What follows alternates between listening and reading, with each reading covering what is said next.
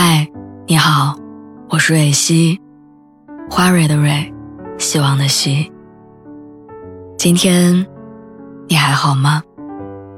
你可以在微信公众号和微博中搜索“蕊希”，每天晚上我都会用一段声音陪你入睡。听完今天的故事，祝你晚安，做个好梦。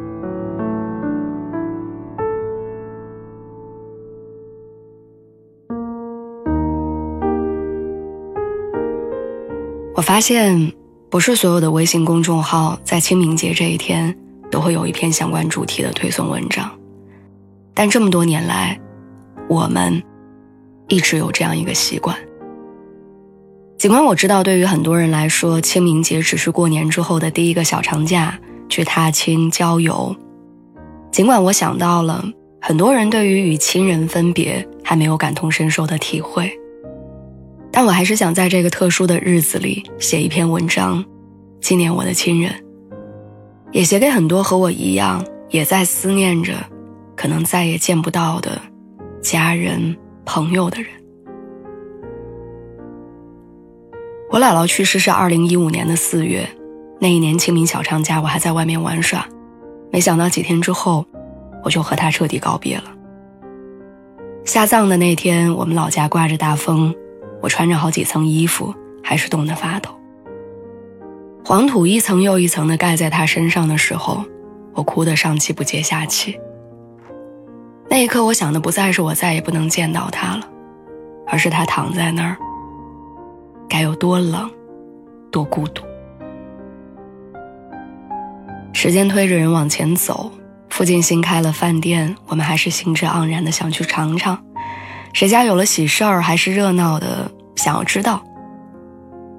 我比想象中更快的走出了失去亲人的伤痛，以至于我觉得死亡只是一瞬间的事情，它只在某段时间内有效，它不会一直影响我，我也不会为它停下来。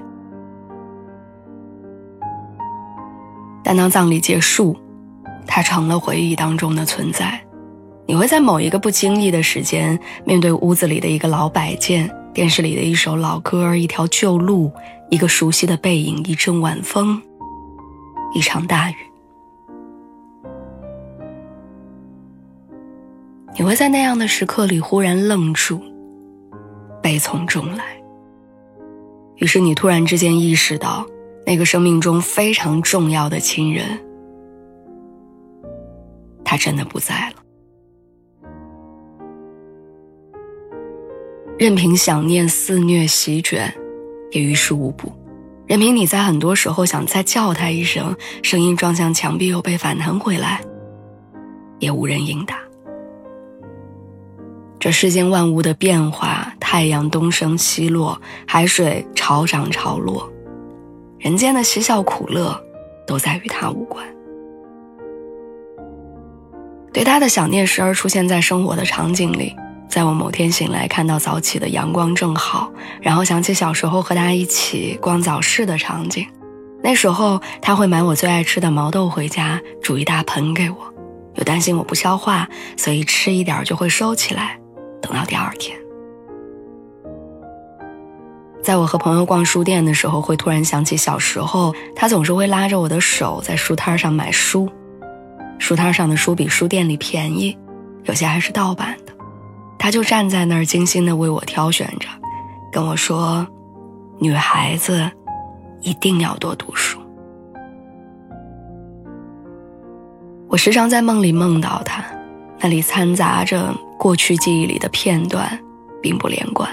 有些画面醒来之后，我就记不清楚了。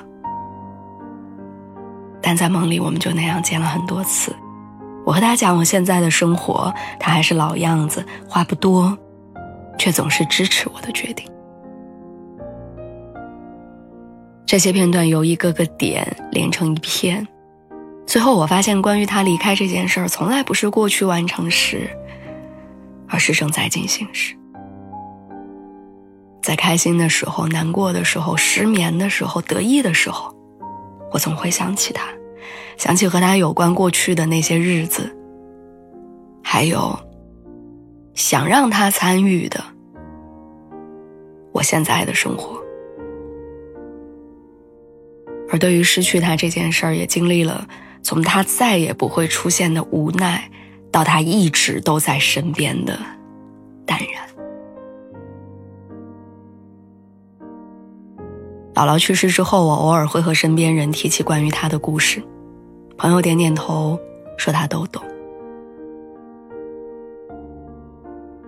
大学的时候，朋友的爸爸因为疾病去世，他看着心电图变成一条直线。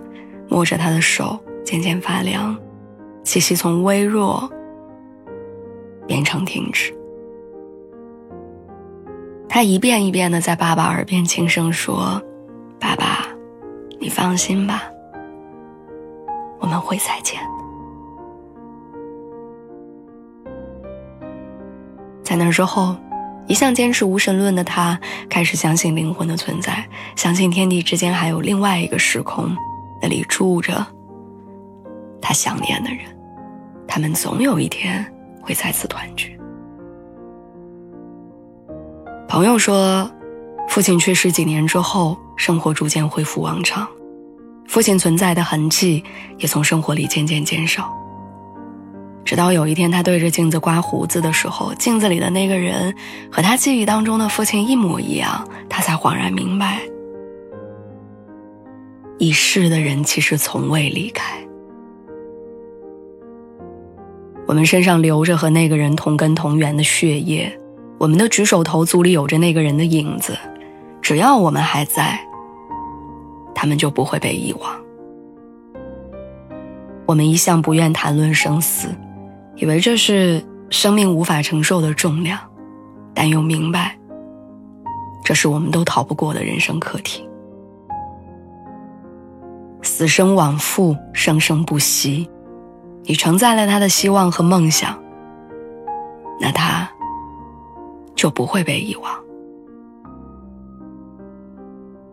我记得有人曾经和我说过，去世的人会变成天上的星星，在天上望着他的家人。我记得宗教里讲，下一个轮回里，亲人们还是会相见。我不清楚各种缘由，但我选择相信。相信我们会再次见面，相信我能一眼认出你，相信我能再次听到你轻声唤起我的笑。